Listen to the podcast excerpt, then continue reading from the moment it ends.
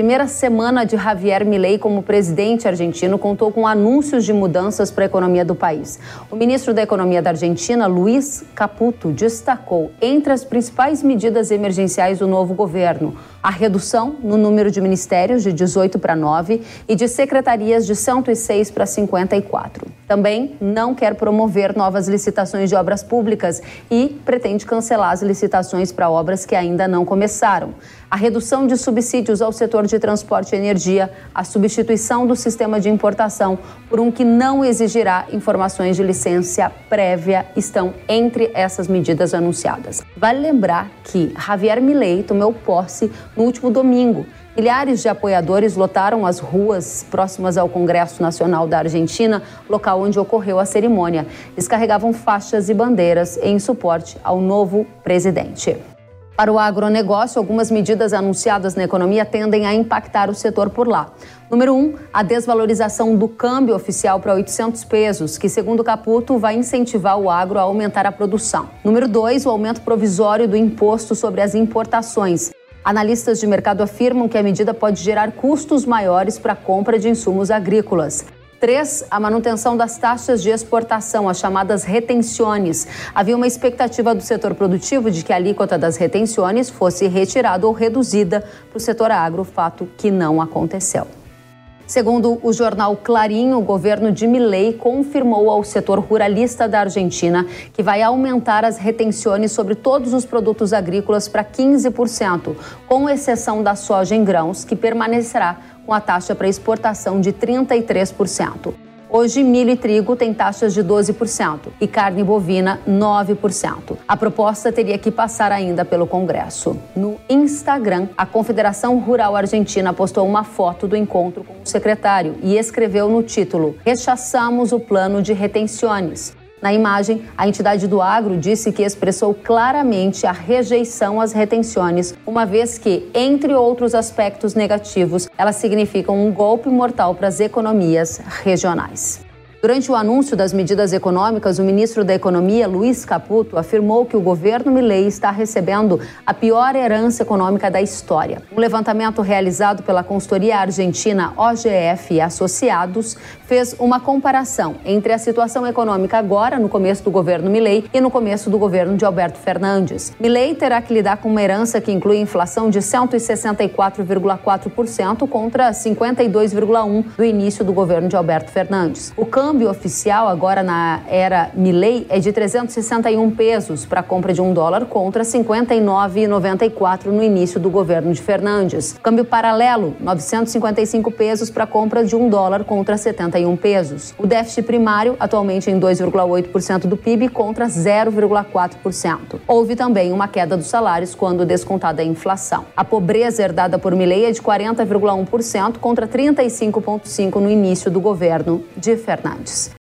A gente vai agora analisar o governo de Milei nessa primeira etapa com esse plano econômico, com efeitos para o Brasil e para o agro, olhando também, claro, para a economia global. Os nossos convidados são André Perfeito, economista. Seja muito bem-vindo, André. Olá, Kellen, sempre um prazer falar contigo e aqui na Hora H do Agro. Muito obrigada pela sua presença. A gente também quer saudar ao Eduardo Vanin, analista do mercado de grãos da Agriinvest Commodities. Seja muito bem-vindo, Vanin. Prazer Obrigada. em estar falando com o seu público e também a todo o agronegócio do Brasil. Obrigada, Vanin, pela presença. André, começo com você. O anúncio das medidas econômicas nessa hum. primeira semana de governo Milei indica que ele está na direção certa para tirar a Argentina da crise? Olha, o tipo de política que ele está fazendo é uma política de cunho bastante ortodoxo. Isso daí implica dizer no seguinte sentido, né? políticas ortodoxas são políticas do lado não da demanda, né, mas do lado de tentar incentivar a oferta. Mas a curto prazo, o que a gente vai ver uma desaceleração econômica bastante evidente. Né? A economia argentina deve sofrer com essas medidas a curto prazo. Né? Na expectativa que a longo prazo você gere as condições para avançar melhor. Quer ver um exemplo disso? Só de tirar de 400 para 800 pesos do dólar, o efeito disso da inflação por lá vai ser bastante evidente. As medidas que tangenciam o agro também, né, como a, a questão do aumento de imposto de importação, né, Kelly, isso daí também vai encarecer produtos por lá. E ele está fazendo uma política bastante agressiva de corte de gastos de estados, que, enfim, pode ter um efeito positivo, mas insisto, só no médio e longo prazo, a curto prazo não tem como funcionar isso de forma de gerar mais PIB, né? Que também vai diminuir a demanda. Então, todas as medidas que ele, ele atua é no sentido de liberar, diminuir a demanda para liberar esta demanda ou essa necessidade de forma mais eficiente dentro da iniciativa privada. A curto prazo, a transição, sem dúvida nenhuma, é dolorosa. Ah, então isso daí impacta o Brasil é, no seguinte sentido. Ah, a gente deve ter, além, se de um lado ele facilitou a questão das importações, tirando toda aquela parte burocrática, que era uma espécie de tentar burlar as regras do Mercosul, em alguma medida talvez tenha esse sentido, né? Agora, além de aumentar o imposto, os, os argentinos vão estar com menos renda e com mais impostos. Então, é um esforço muito dolorido que a Argentina está fazendo e eu acho que o Milley foi até bastante é, claro, né, bastante honesto já na, na posse dele falando da, dos tempos difíceis que eles vão viver ao longo dos próximos meses. Então, vamos ver se vai funcionar, né, Kelly? Não dá para eu garantir nada aqui agora, né, no sentido de que eles estão querendo real, é, alterar profundamente o jeito que o Estado argentino funciona. É, realmente é bastante interessante a gente perceber as medidas que você coloca como direção correta nessa perspectiva, mas elas levam tempo, né? E elas têm um custo, uma dor para a sociedade argentina, e aí a gente vai precisar observar o apoio que ele vai continuar a ter nesse primeiro ano de governo. Panin, eu passo para você a segunda pergunta. A gente estava falando aqui sobre desvalorização do peso. Que tipo de efeito isso traz para o agro? Bom, a desvalorização é, se espera a diminuição da diferença para o peso blue, que é o, preso, o peso paralelo. E ela, essa diferença ela é bastante grande, ela representa a expectativa do, do mercado, do, dos, dos, argentinos quanto à inflação projetada, como você citou ali, 160%. Então, é uma expectativa de que o produtor venha fazer o que a gente chama de farmer selling, que é a venda do produtor, isso principalmente para a soja e para o milho. No caso da, do milho, a Argentina já é muito competitiva devido ao tamanho da safra, e no caso da soja, também tudo é, tudo indica uma grande safra, é, mas o produtor argentino está muito pouco vendido. Então, a expectativa do mercado, e o mercado está precificando através do farelo de soja, que tem caído, através do milho também, nos prêmios lá na Argentina. A Argentina está bem agressiva, e aí tudo isso o mercado está precificando que o produtor argentino vai ser mais vendedor com essas medidas, é, e a principal delas, a, a questão da desvalorização. Vai ser essa perspectiva de tempo que eu gostaria de entender. À medida que há essa desvalorização do peso, já houve um aumento no volume de oferta de grãos que impacta na formação de preço do mercado global ou vai ser, significa isso ainda para 2024, numa perspectiva de, mais de médio e longo prazo, Vanim? Bom, a gente é, já de, de quarta-feira para cá, quinta-feira, ontem, hoje. Então nós já vemos mais ofertas de soja na Argentina. Essa soja vai estar tá chegando no posto China, por exemplo, 2 dólares acima de Chicago, o contrato janeiro. É mais barato do que a nossa em 40 centavos por bushel, pelo menos. Então já vemos, sim, um aumento de, de oferta é, vindo da Argentina.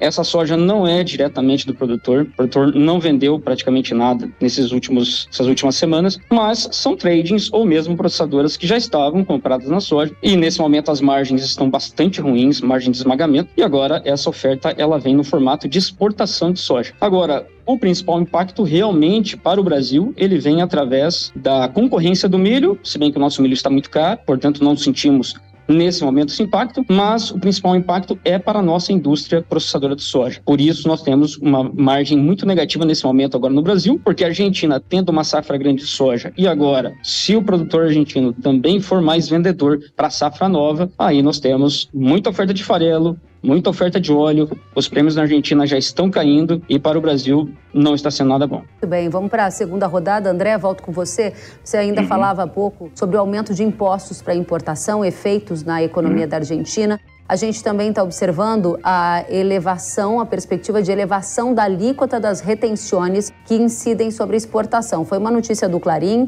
e isso está na contramão das propostas liberais de Milley. Por que começar com essas medidas? Bem, eu acho que é porque ele não pôde começar com as outras. Das medidas tipo dolarização, fim de Banco Central, são medidas tão radicais que dificilmente poderiam ser feitas a curto prazo. Agora, a gente está vendo aqui, o debate aqui está interessante, que de fato isso daí vai facilitar a desvalorização do câmbio, é uma melhora para os exportadores argentinos. Né? Vai ser mais barato os, os produtos argentinos lá fora. Né? O que o governo quer fazer é virar sócio dessa melhora que eles estão dando para para o setor. E, obviamente, o, a Confederação do, Agronegócio argentino né, é, vai, obviamente, reclamar disso, mas é da onde eles vão tentar tirar dinheiro para além de cortes de gastos, que eles estão fazendo muita coisa. Né? Vale notar que existe um conjunto grande de medidas que o Milley né, vai começar agora, que é, falta muito detalhe, então por isso que às vezes não consigo chegar assim de forma mais precisa nas respostas.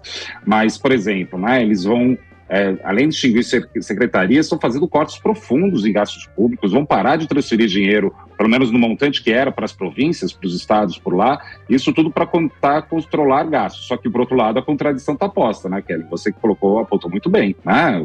Não é liberal no sentido mais clássico, né? um aumento desses impostos, mas é por isso, né? Se eles estão facilitando né, o mundo das exportações, isso tem efeitos aqui que nem a gente viu é, no mundo agro brasileiro também, né? Começa a bater, começa a gerar mais competição de forma uhum. mais artificial, por assim dizer. Eles querem ser sócio disso e fazer caixa para o governo argentino. Então, só para ter uma clareza de perspectiva, André, nesse primeiro ano você considera pouco provável que haja espaço, até no caixa do governo, para retirar as alíquotas de retenções, que são aqueles impostos que incidem sobre as exportações hum. da Argentina. Pode haver uma intenção do governo Milei nessa direção, mas não há condição financeira de bancar essa medida, pelo menos ao longo de 2024, André? Olha, me parece difícil. Como eu disse, o conjunto de medidas adotadas são um remédio muito amargo, no sentido de um ajuste forte na demanda a curto prazo. Né? Elas têm o objetivo de melhorar a oferta no longo prazo, mas a curto prazo bate na demanda. Se a economia argentina vai cair, entre outros motivos também, porque uma inflação vai, ter mais, vai ser mais forte, a arrecadação de forma geral cai. O que eles estão tentando fazer é o seguinte: eles estão voltando toda a energia para tentar ajudar o setor externo, para ser mais dinâmico. Na hora que esse setor externo for mais dinâmico, eles tentam capturar a renda por ali.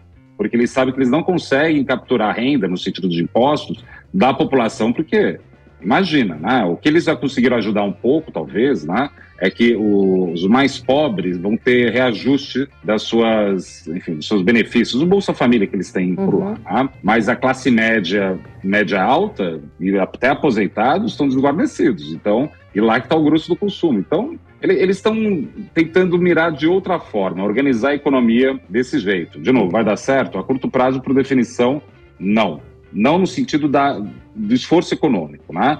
Mas isso daí pode gerar condições de sanear um pouco o Estado argentino. A gente tem que lembrar que o Milei ganhou porque os argentinos estavam simplesmente sem mais paciência com as soluções reiteradamente erradas, né? No caso do Brasil, a gente teve juízo, né? Tanto a classe econômica quanto a classe política de criar um plano real e insistir nele durante tanto tempo, né? Isso daí foi uma vitória nossa que não é simples. Eles estão começando a querer construir isso agora.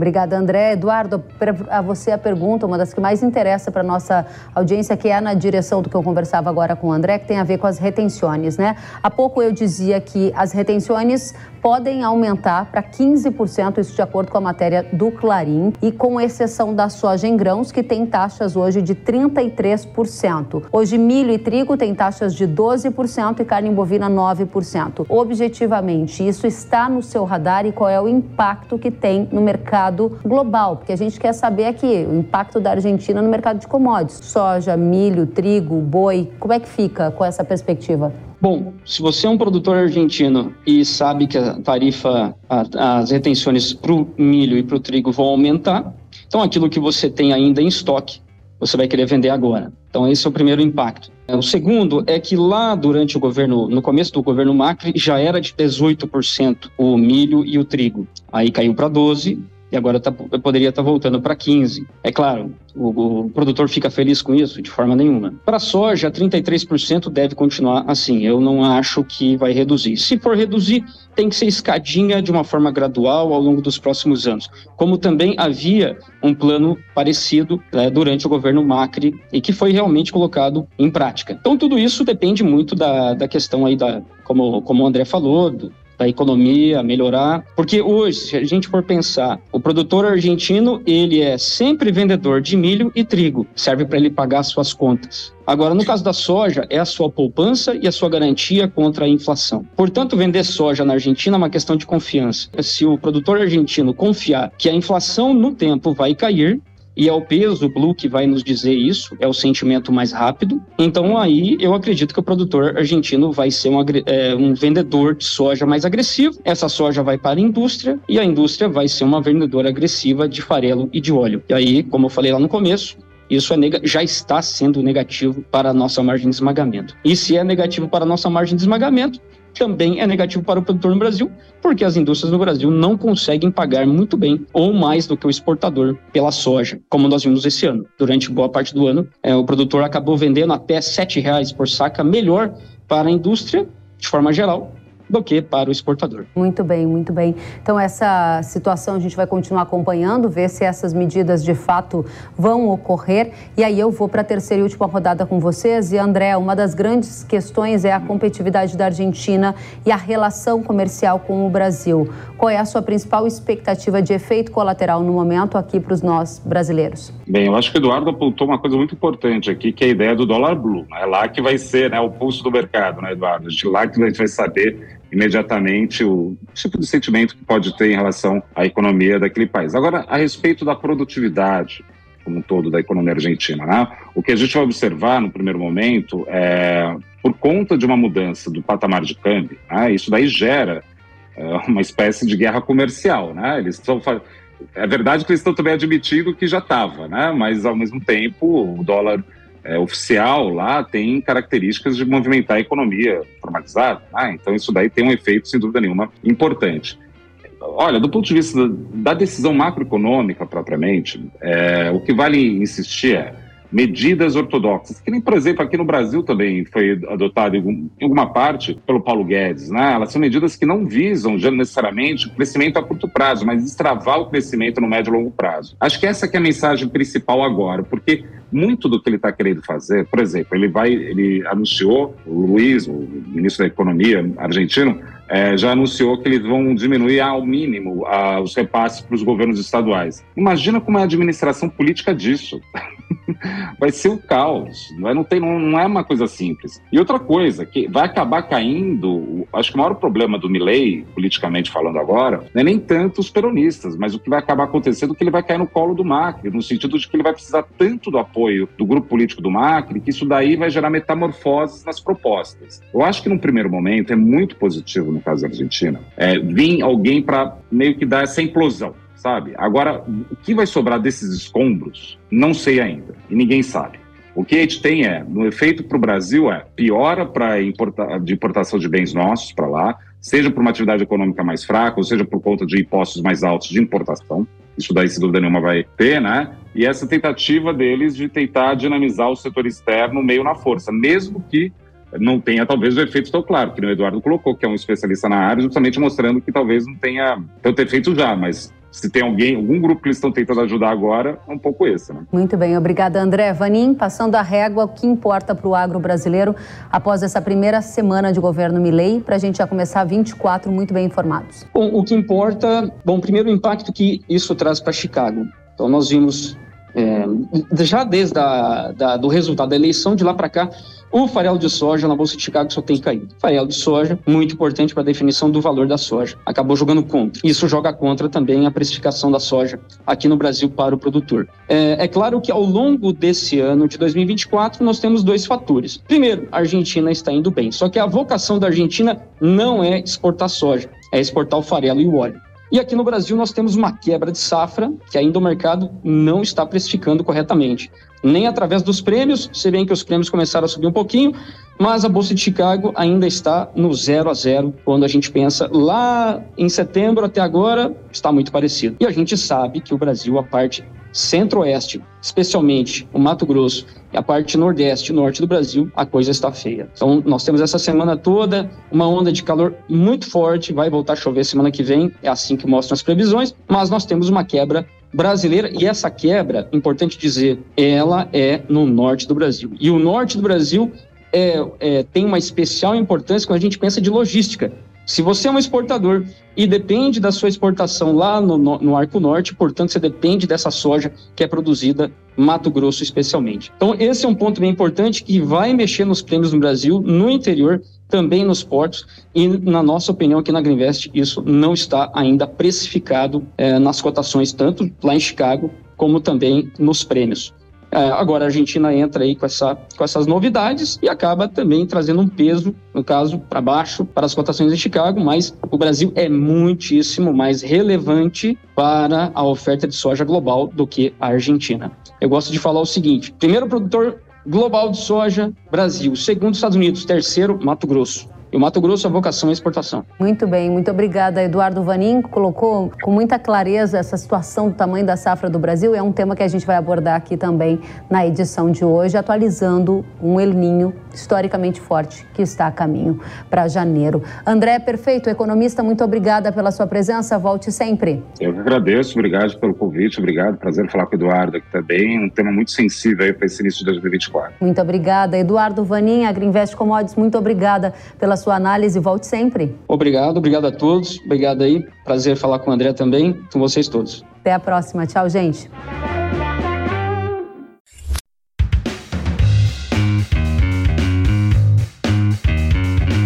Que bom que você gostou da entrevista e ouviu todo o conteúdo. Se quiser acompanhar as atualizações, siga kellen.severo no Instagram. Até a próxima!